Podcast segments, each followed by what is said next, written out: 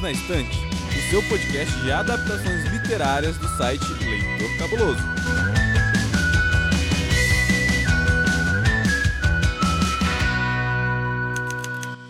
Salve, salve galera, queridos e queridas ouvintes do podcast Perdidos na Estante. Sejam muito bem-vindos a mais um episódio onde a gente fala um pouquinho sobre narrativas e suas adaptações para o cinema e para a televisão. Eu, Thiago Augusto, continuo ao lado das minhas queridíssimas amigas nesse arco dedicado a apresentar um pouquinho da fantasia pop. E hoje a gente vai falar sobre esse fenômeno televisivo que a Netflix trouxe agora em abril de 2021 para você, né, ouvinte, conhecer e descobrir o Grisha Verso, a primeira temporada de Shadow and Bone, ou na tradução, Sombra e Ossos. E não estou aqui sozinho, como eu já disse. Lá diretamente do YouTube, a defensora da Taylor Swift nessa internet, a defensora da Taylor Swift na internet, ela que ama falar de entretenimento e cultura pop no YouTube, senhorita Mari Bianchini. Seja bem-vinda de novo, Mari. Ai, tô muito feliz de estar aqui mais uma vez em mais um episódio deste podcast maravilhoso e bora continuar a nossa conversa. Ai, arrasou. Tô muito feliz de você estar aqui com a gente de novo, viu? E nós não estamos sozinhos, né, Mari? Isso mesmo, a gente tem também aqui com a gente a nossa amiga Aline. Oi, pessoal, prazer em voltar aqui. A gente já falou um pouquinho lá no episódio passado sobre o livro, vamos falar um pouquinho sobre a série. E a gente tá com esse host maravilhoso, né, Thiago? Ai, poxa vida, assim eu fico encabulado.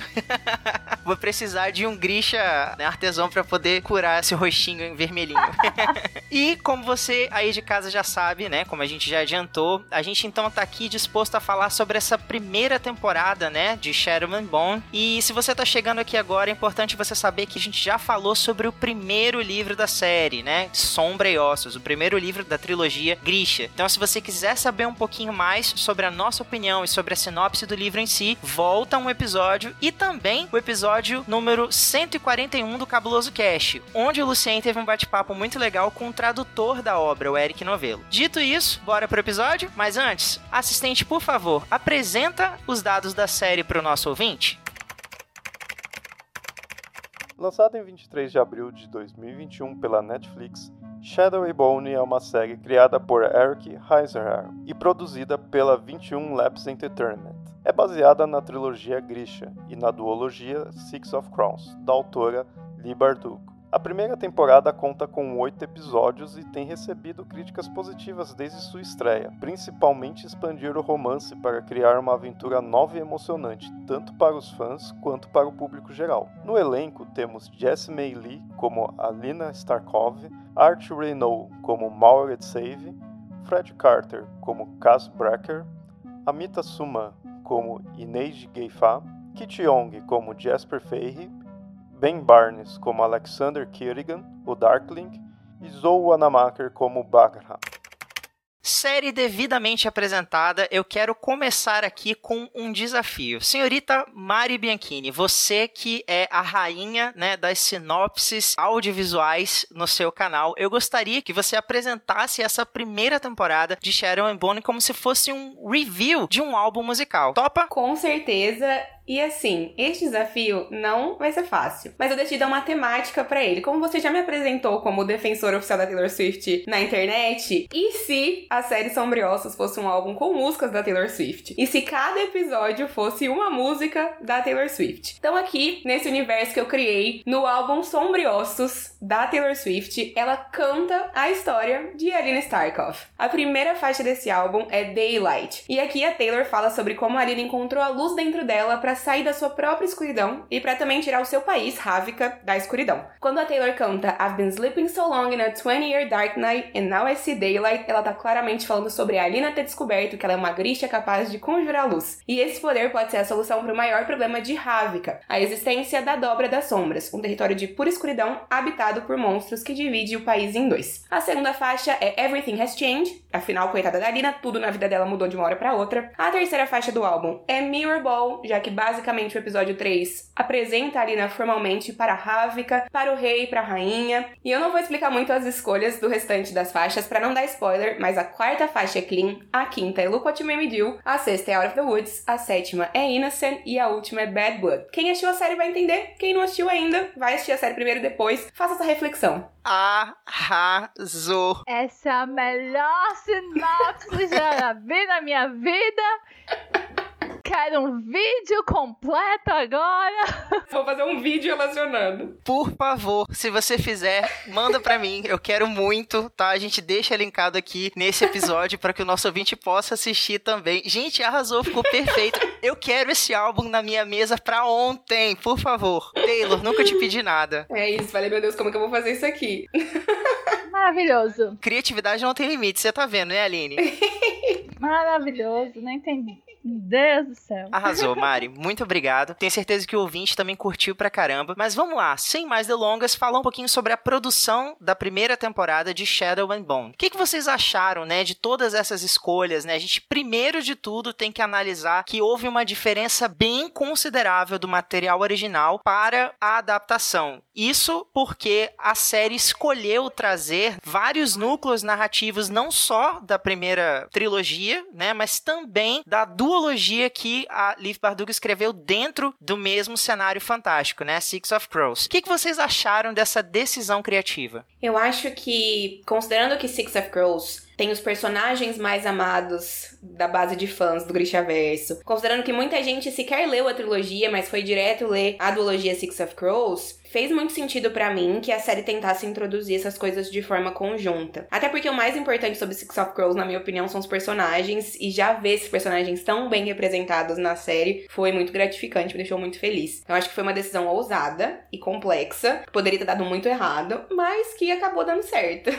Eu concordo com a Mari. Acho que a primeira coisa que a gente pensa quando escutou que iam juntar os dois é nunca que isso vai dar certo, porque são países diferentes, núcleos diferentes. Como a Mari disse, uma história que tem gente que pulou pra Six of Crows. Eu fiz isso, eu li primeiro Six of Crows, Crooked Kingdom, só vim ler a trilogia quando anunciaram a série por causa do Ben Barnes. E aí, quando você vê a série, casou, ficou muito bom. Eles conseguiram trazer todo o espírito de Six of Crows com uma história nova, encaixando naquela narrativa que a gente já conhecia do primeiro livro de Sombriossos. Nossa, eu assino embaixo, meninas. Como a gente tinha comentado no episódio anterior, o fato de o primeiro livro da série trazer uma narrativa escrita em primeira pessoa dificultava muito que a gente fosse introduzido propriamente ao universo Grisha, entender como ele funciona, por que, que esse território Ravika tá em guerra, né? Esse conflito com essas outras duas nações. E aqui a gente ter esse misto, né? Essa dualidade narrativa trouxe muito mais energia para história, na minha opinião. O núcleo, né, que a gente vai ser apresentado, que faz parte da duologia Six of Crows, tá sendo antecipado para cá. Eles ganharam esse prequel que não traz spoiler da duologia em si, mas ao mesmo tempo permite com que a gente descubra outras faces. Eu acho que eles acertaram porque eles agradaram tanto quem é fã da trilogia como quem tá conhecendo, consumindo a história a partir da série. Eu achei que foi um acerto muito grande. Nesse sentido, a série tá de parabéns. Beleza. Em relação à produção da série como um todo, escolha de figurino, escolha de elenco, direção de arte, trilha musical, o que, que vocês mais gostaram? O que, que vocês gostariam assim de destacar, né? O que, que foi esse bom inicial para vocês? Eu acho que eles acertaram bastante na escolha do elenco. Todos os atores, quando você olhou aquela primeira foto promocional, que eles ainda estavam com roupas normais, você identificava quem era quem sem precisar de legenda para dizer quem ia fazer quem porque eles estão muito perfeitos para os seus personagens. A Jessie, né, é uma atriz de ascendência chinesa, e a Alina não é, mas não importa, ela está maravilhosa. Fisicamente falando, né, que eu quis dizer, de você consegue identificar quem é quem ali. E também a questão figurina, toda essa parte técnica de figurino. Nossa, gente, tudo perfeito. Quando você vê os detalhes, detalhes de roupas, a bengala do Cass, tá tudo perfeito. Essa parte de direção de arte tá toda perfeita. Então acho que escolha de elenco, direção de arte, arte, tá tudo maravilhoso. Eu também gostei bastante do roteiro. Tem seus erros, mas. É, na minha opinião, eu concordo com o que a Aline disse. Eu acho que o maior acerto dessa série é o elenco, porque, nossa, os atores são exatamente como eu tinha imaginado para cada um dos personagens. O único ator que não era muito bem como eu tinha imaginado era o Art Renault, que faz o Mali. Acho que ele rolou uma mudança muito significativa em relação ao personagem, mas ele é um ótimo ator pro Mali da série. Não era muito como eu tinha imaginado, mas tudo bem. E todo o elenco, de forma geral, tá incrível. Eu também gosto gosto da parte técnica. Eu acho que você olha pra série, você começa a assistir, você sabe que é uma série de um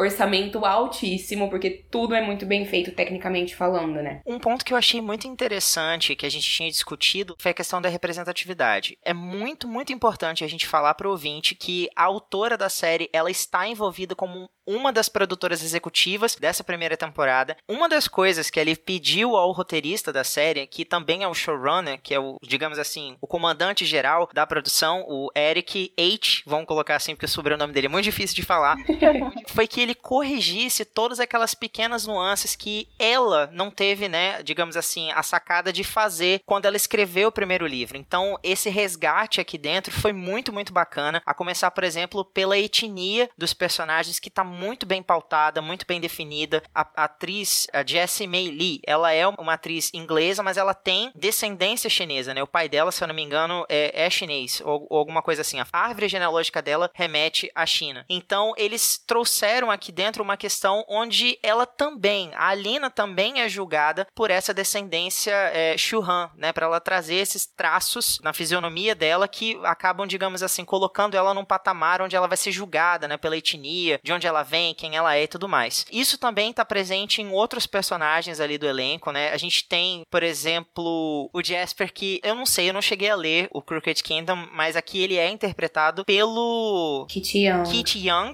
né? Que é um ator negro, e isso ficou muito legal. Tem também a Mita Suman, que tem traços indianos, aí eu já não sei se ela é realmente é uma atriz indiana, mas ela interpreta a Inês, e, e assim, uhum. ficou perfeito, assim, muito, muito carregado de representatividade, e os atores estão se entregando ali de corpo e alma, ficou muito, muito legal. Todas as cenas de ação, comprometimento, a questão da direção de arte como um todo ficou muito, muito bacana. Então, assim, o veredito é super positivo. Tanto que o Rotten Tomatoes deixou uma taxa de de aprovação de 86%, né? Com base em mais ou menos 60 resenhas publicadas até o presente momento. E o consenso geral da crítica é que, como uma série de fantasia, Shadow and Bone é muito bonita, muito impressionante, né? Ela é intimida, ela traz uma construção de mundo bastante desenvolvida, ela é meticulosa na escolha desse material de origem, né? O que, que ela vai trazer do livro para adaptar para tela, o que que funciona, o que que é preciso a gente rediscutir. Isso, inclusive, é a pauta para nossa discussão aqui hoje. Mas primeiro, antes da gente falar um pouquinho mais da série, né, como um todo e entrar na nossa discussão livre, né, para falar abertamente da série, eu queria pedir ao assistente que trouxesse um pouquinho mais de curiosidades sobre os bastidores de Shadow and Bone.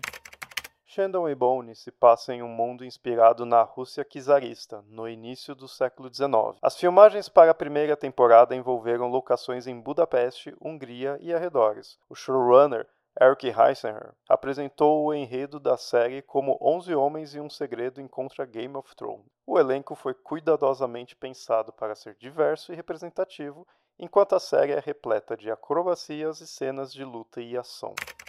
Muito bem, meninas. Digam aí, o que, que vocês mais sentiram, né, de diferença entre o livro e a série? O que, que foi positivo e o que, que vocês acham que incomodou um pouquinho? Eu queria fazer um comentário mais geral antes de falar especificamente das diferenças, porque acho que até essa parte é sem spoiler. Se alguém ainda estiver escutando com medo de pegar spoiler, pode ficar tranquilo. Mas é que uma coisa que me impressionou muito de uma forma não tão positiva assim assistindo a série, que eu acho que a gente tem oito episódios com muita informação. Então tem muitas coisas acontecendo o tempo todo. Tem detalhes da narrativa muito importantes em diálogos muito rápidos, em cenas muito rápidas. E tem algumas informações de universo, de construção e contextualização de universo que sequer estão ali de maneira clara. Então isso para mim é um grande problema de Shadow and Bone. Eu amei a série, mas eu concordei com algumas pessoas que disseram: "Ah, essa foi uma série feita mais para quem já conhecia a história, mais para quem já era fã dos livros, do que pensando num público que estaria tendo um primeiro contato". Então, para mim isso é um defeito ali em alguns momentos, principalmente nos episódios 2, 3 e 4. Eu falei um pouco sobre isso no meu canal no YouTube. O quanto eu senti esses episódios, às vezes, um pouquinho bagunçados e difíceis de você se situar se você nunca teve um contato com a história. Mas tirando isso, como você já disse, né, Ti, tem muitas diferenças em relação ao livro. A maior delas é a introdução dos personagens de Six of Crows aqui, criando uma história que caminhe junto com a história da trilogia Grisha. Isso é muito nítido,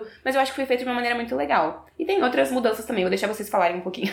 Eu concordo com a Mari na questão da, do ponto negativo, que é ficar algumas coisas mal explicadas. Eu, o primeiro episódio, quando aparece os Crows, eu só fazia sorrir. Mas pensando objetivamente para quem nunca leu, nunca teve contato, eu acho que a pessoa ia ficar, quem é esse povo? Por que, que eu estou vendo essas pessoas? Que negócio é esse que, que tá acontecendo aqui? Porque eu achei apressado o primeiro episódio no núcleo dos Crows. E eu senti essa pressa também em outras coisas, como a Mari falou, outras coisas que foram deveriam ter sido melhor explicadas, como a questão dos amplificadores. Eu que li fiquei confusa com os amplificadores e outros, outros pontos nesse sentido de que sim eu achei meio apressado em alguns momentos. Já pode falar? Pode. Da Zoya especificamente de não já terem mantido ela como ela era nos livros, nesse primeiro livro, que é só a garota má, a garota que implica com a Alina por causa de macho. Gente, eu detestei, eu fiquei tão triste, que a Zoe é uma personagem que cresce bastante, ela é minha personagem favorita no terceiro livro. E aí no, deixaram ela igual no primeiro livro, eu fiquei muito triste. Então foi, foi mais os pontos negativos para mim foram esses, né? Não terem já trazido um aprofundamento da Zoya, fica ali um pouquinho no último episódio, você tem um vislumbre, mas as motivações dela ainda é por macho, igual no livro, e alguns pontos muito apressados e confusos. Eu ia falar que em relação a Zoya, não foi algo que me incomodou. Eu concordo com você, que eu acho que ela tá bem fiel ali ao que ela é no livro, mas eu acho que a Zoe, enquanto personagem, o mais legal sobre ela é justamente que existe uma crescente, que ela cresce, que ela se torna alguém com mais camadas e alguém que você conhece melhor. Então isso não me incomoda tanto aqui. Eu acho que as mudanças maiores que vieram em personagens me deixaram feliz, por exemplo, em relação ao Mal, ao Mali, né, que é como a tradução no Brasil, acho que mudaram muito o personagem dele e era uma coisa que os fãs queriam, acho que era uma coisa que a autora queria também, porque ela gostaria que o público tivesse absorvido esse personagem de uma outra forma e a série tentou fazer isso, então tem algumas diferenças que são positivas em relação à mudança de personagens também. Tá voltando um pouquinho pra Zoya pra encerrar, eu não queria que ela não tivesse sido a antagonista da nesse primeiro livro, eu queria que a motivação dela não fosse ciúminho porque o Mali escolheu ela, porque o Darkly não quer ficar com ela porque ele está preocupado com a Alina. É, queria que. Ai, deixa ela com inveja por causa dos poderes da menina, deixa ela com inveja porque agora ela é a preferida de todo mundo. Só essa questão mesmo de pegar e deixar a briga de, entre duas mulheres super poderosas por causa de homem me incomodou ainda. E olha que eu nem, nem pego muito no pé nessas coisas, mas como eu gosto muito da Zoya, doeu, doeu. Justo, tudo bem. No livro, isso me incomodou um pouquinho, né? Essa relação delas duas, porque claramente a motivação da Zoya não fica muito clara no livro, eu diria, porque a gente só tem a, a, interpretação da Lina daquilo ali, mas na série a gente consegue entender que ela se sente assim, é, digamos, poxa, essa garota veio do nada, sabe? Ela é só uma órfã e uma grixa a minha vida inteira. Eu sei dominar o ar como qualquer é, é, outro da minha linhagem, né? Talvez até melhor. E, poxa, eu ofereci apoio pro Darkling em vários momentos e mesmo assim tá todo mundo concentrado nessa garota. E quem é ela, sabe? Ela é uma figura diminuta aqui dentro, entendeu? Ela poderia ter subjugado a Lina em vários pontos, mas eu gostei muito como eles superaram isso, né? E ela entendeu que a necessidade de fazer algo, né? Ali no, no finalzinho, para proteger todo mundo e, e, garantir que eles saíssem vivos de dentro da dobra era mais importante do que a rixa dela. Até porque a gente, pô, ficar alimentando em 2021 uma rixa entre duas meninas brigando por causa de um macho é complicado, né? O que eu queria falar, na verdade, é em relação a essa divisão do elenco. O que eu mais gostei é que a gente tem esse núcleo da Alina, em que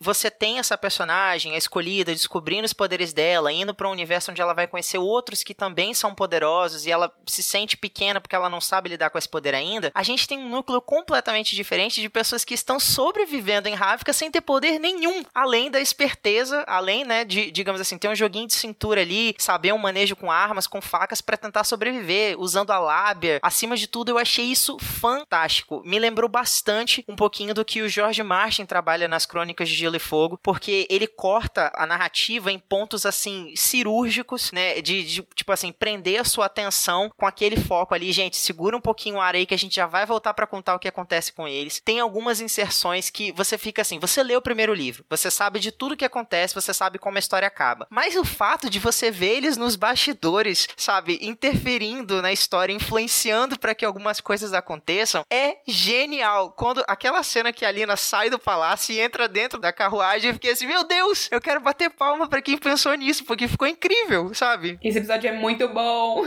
Esse foi o episódio que terminou e eu fiquei, eu não sei o que vai acontecer, não importa se eu já li os livros, o que é que vai acontecer agora? Porque isso não existe, meu Deus do céu, gente. Percoar, só de falar dos Crows. Essa adição dos corvos na história, ela vem justamente para causar isso, né? Para trazer uma novidade até para quem já tá familiarizado, até para quem já conhece. Então, é justamente isso. Você começa a assistir e você sabe para onde a história vai, apesar de já ter lido tanto a história da Lina quanto a história deles, porque aqui essa combinação das coisas não tinha acontecido ainda. Então eu gosto, como eu disse, eu acho que os episódios iniciais eles deixam a gente um pouco perdido se você não tem nenhuma base. Isso é uma coisa que eu senti muito forte, mas quando a coisa engata, ela engata. E aí ela vai, sabe? E é tiro, porrada e bomba.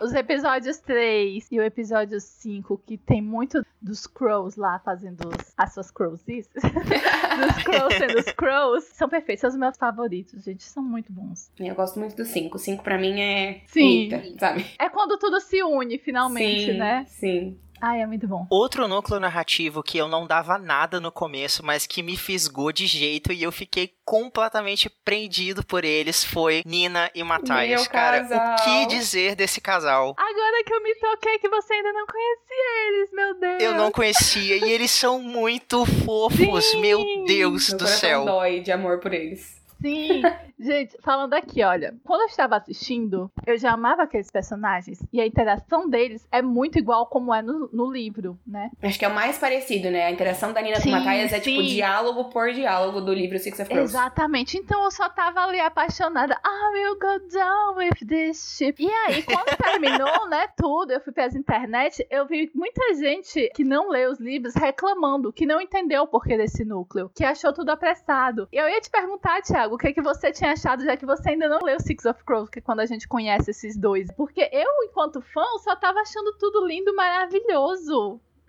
eu nem pensei, eu achei um pouco mal distribuído ao longo da série. Os episódios em que eles apareciam, acho que dava pra ter diluído mais, pra ficar um pouquinho deles a cada episódio, pra não ter a sensação de que foi tudo muito apressado. Mas eu achei lindo. Olha, eu lembro que eu cheguei a entrar em contato com você, né, pelo Telegram, te perguntando se eu podia ler Six of Crows, porque eu queria entender quem são esses personagens, né, que fazem parte dessa primeira temporada. Se eu ia tomar spoiler se eu fizesse a leitura antecipada da duologia, porque ela se passa depois do final, né, da trilogia Grisha. Eu queria saber se era importante eu conhecer eles antes de me, de me aventurar dentro da história. E eu percebi que o roteiro tá disposto a fazer justamente isso, te apresentar quem são esses personagens, te mostrar como eles se tornaram, né, uma trupe, para que você chegue, né, consumindo o restante do material, tanto literário quanto audiovisual, situado dentro ali dentro, dentro daquele universo. Eu achei isso muito positivo. Eu concordo em partes com que as pessoas que não leram os livros falaram. Porque assim, o meu problema, e eu sou uma grande fã de Nina Matthias. Nina é tipo a minha personagem favorita de todo este universo, eu acho. Eu amo muito ela. Mas eu não gostei da forma como ela foi introduzida no episódio 3. Eu acho que a partir do episódio 5, quando as coisas se alinham, a partir desse momento pra frente, tudo tá no lugar. Eles também estão no lugar, a Nina Matthias. Mas antes disso, eu acho que a apresentação e a introdução dos dois foi corrida.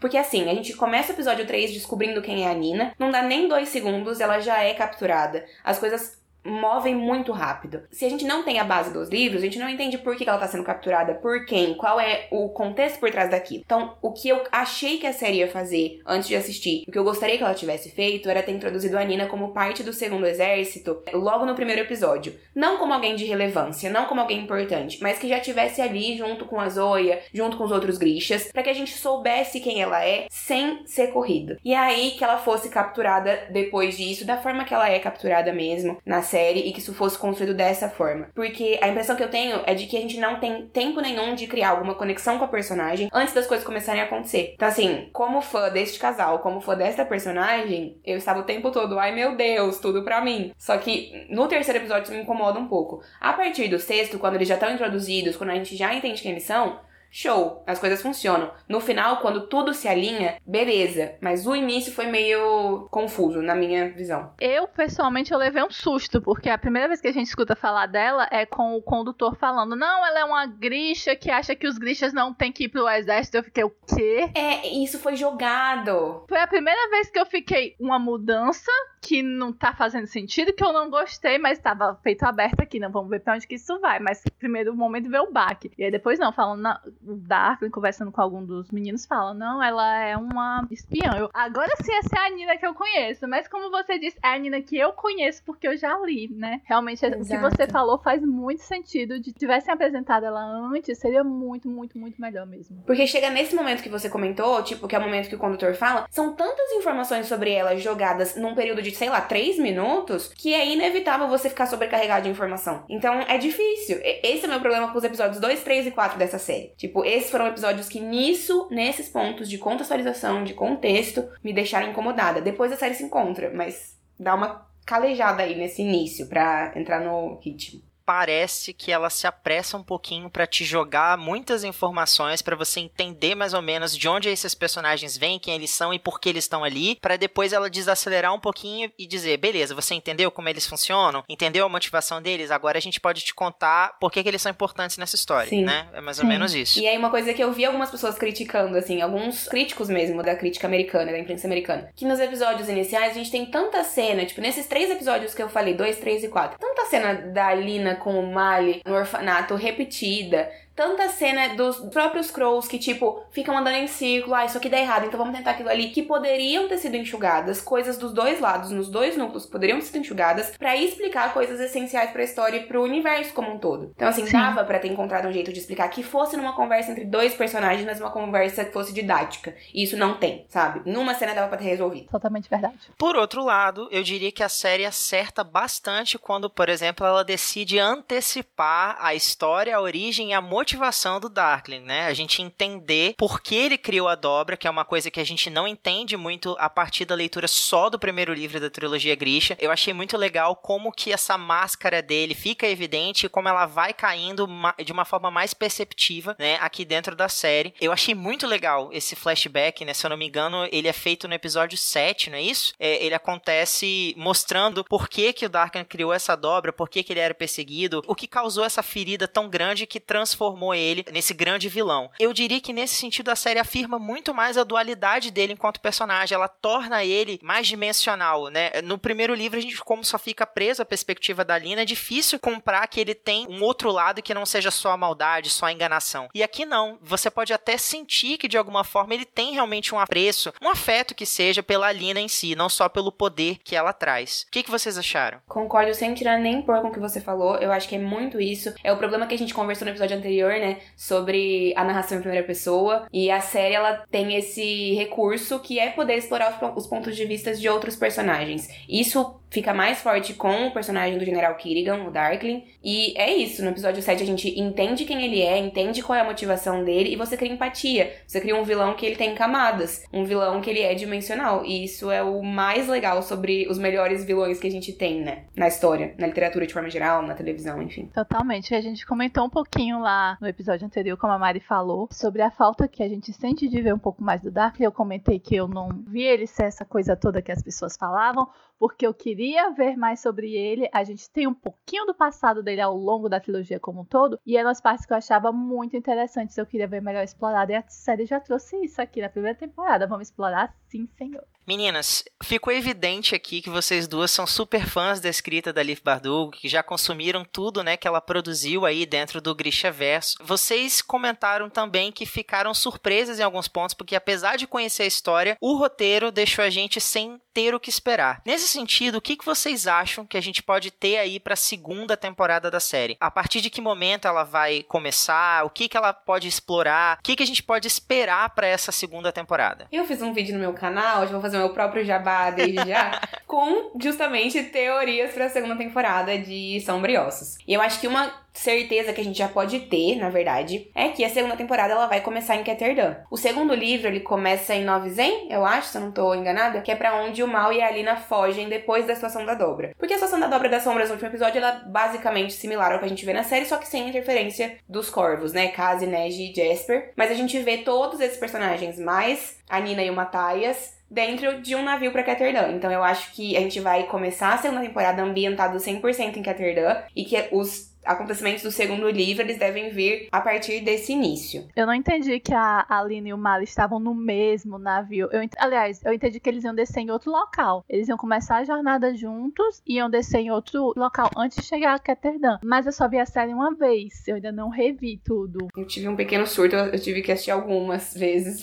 Eles vão pra Ketterdam mesmo, e até porque eu vi uma entrevista do elenco falando sobre expectativas em relação à segunda temporada e que eles estavam felizes de, tipo. Meu coração chega pulou agora. Ter os personagens indo pra Ketterdam. Então eu acho que é um consenso que dá pra gente assumir. Olha, eu não sei vocês duas, mas uma coisa que me deixou assombrado com o final dessa primeira temporada foi o Darkling saindo de dentro da dobra, vivo e controlando os Volkers, aparentemente, né? Eles estavam ali seguindo o Darkling à luz do sol, né? Sem impedimento nenhum, sem ter a necessidade da dobra protegendo ou envolvendo, né? Eles dentro da escuridão. Então, isso foi uma coisa que me deixou bastante assombrado e cheio de expectativa para essa próxima temporada. Vocês que já leram os outros volumes da série, não sei se isso procede, se isso bate, né, com o que vai acontecer nos outros volumes, mas isso foi uma coisa que realmente me empolgou para querer continuar assistindo. Bate bate, bate sim, isso acontece no final do primeiro livro. E eu acho que sem spoilers em relação ao segundo livro, mas já dá pra gente entender que a gente tem um Darkling no final da primeira temporada que é mais poderoso do que o que a gente tinha na primeira. Ele adquiriu um poder ainda mais forte. E a Alina já não dava conta de enfrentar o Darkling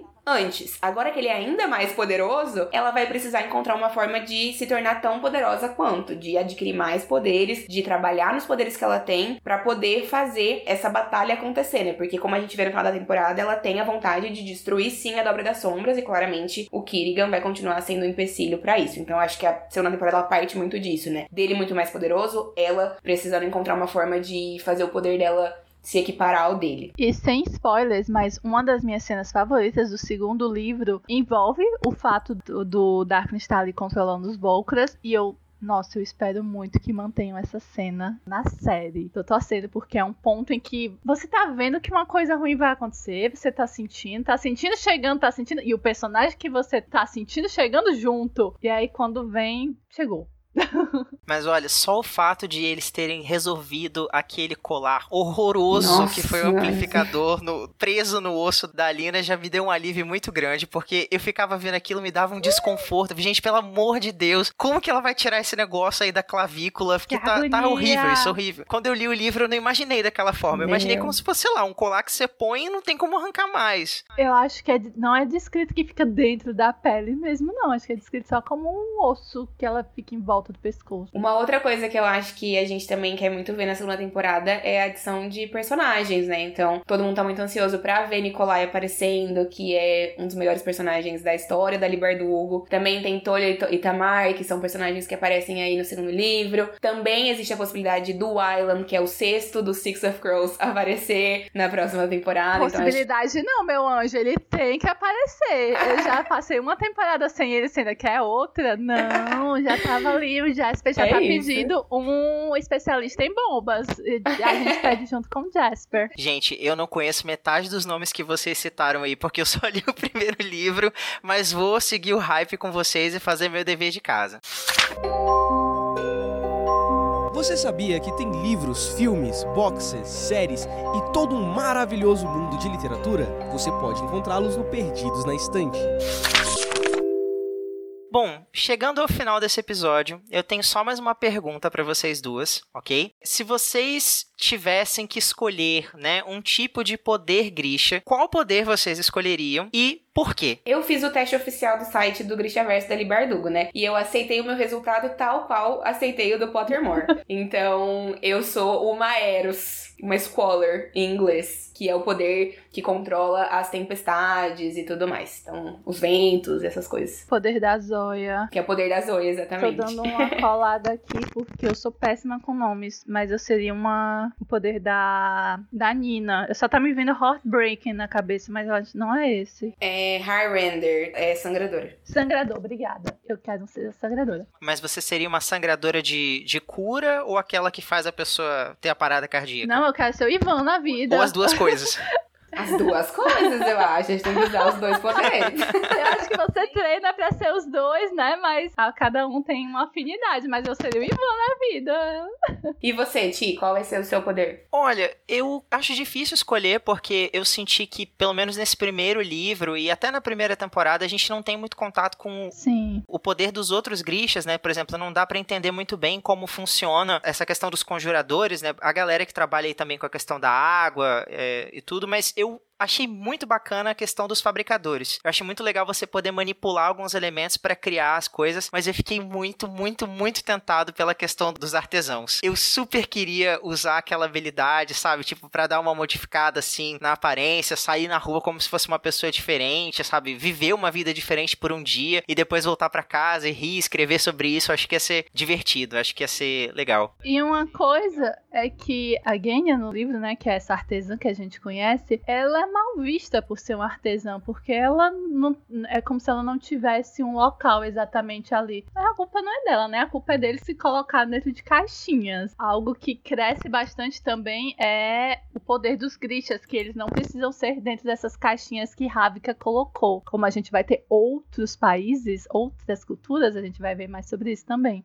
Perfeito. Meninas, mais uma vez quero agradecer a presença de vocês nesse episódio para trazer um pouquinho mais sobre essa série tão fantástica, tão incrível que todo mundo aqui curtiu, né? Eu acho que o nosso veredito final é que a série está aprovadíssima e, por favor, que venha as próximas temporadas. Senhorita Mari Bianchini, por favor, quem quiser consumir um pouquinho mais do que você produz na internet, ver você surtando com os lançamentos escondidos e inesperados da senhorita Taylor Swift, onde a gente pode te encontrar? Bom, eu tenho um canal no YouTube onde eu falo de entretenimento de cultura pop, falo sobre música, falo sobre séries, falo tudo sobre esse universo do entretenimento que eu gosto. É Mari Bianchini por lá, é só digitar na busca do YouTube, no Google também aparece. E eu também falo um pouquinho sobre esses mesmos assuntos no Instagram. É Mari S Bianchini por lá. E senhorita Aline Rocha, quem quiser saber um pouquinho mais sobre os seus gostos literários e dar umas curtidas naquele gato super fofo que é o Merlin, onde a gente pode te achar? Pra vocês verem as fotos do Merlin junto com as fotos de alguns livros, mas o Merlin é prioridade, pode passar lá no meu Instagram, meu Instagram literário, que é o arroba garota vitoriana. E também sou resenhista aqui do site do Leitor Cabuloso. Então dá uma procuradinha no site. Já fiz resenha do Sombriossos, primeiro livro, já fiz resenha do primeiro livro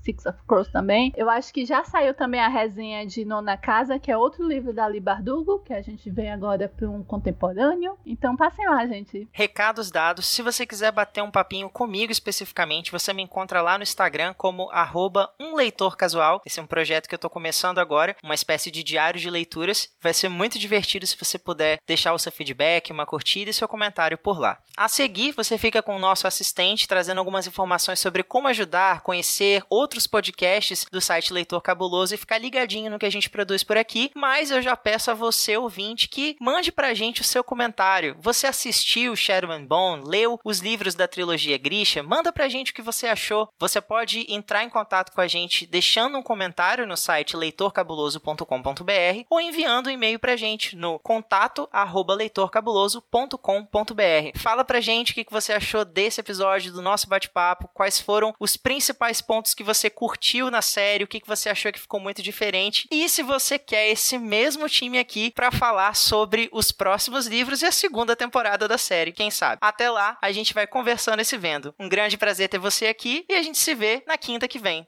Tchau, tchau! Contribua para novos episódios do Perdidos na Estante em catarse.me barra leitor underline cabuloso ou no PicPay. Se você é das redes sociais, nos encontre em twitter.com barra perdidosestante e em instagram.com barra perdidosnaestantepod.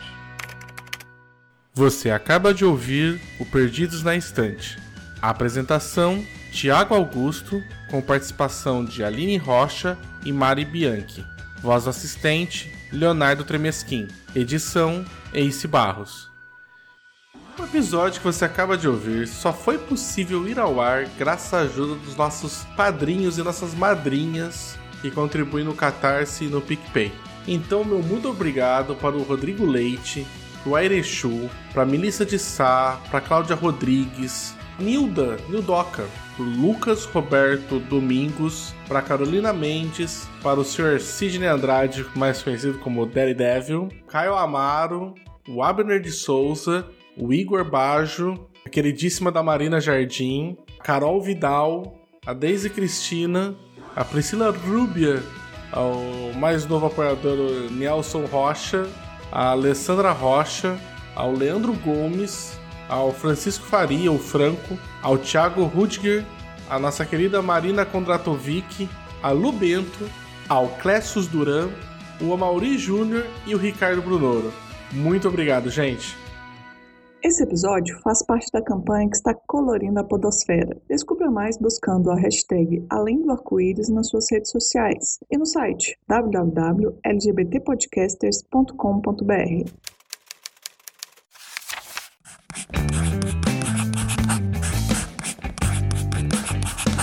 Esse podcast faz parte do site Leitor Cabuloso. Conheça nossos conteúdos em www.leitorcabuloso.com.br.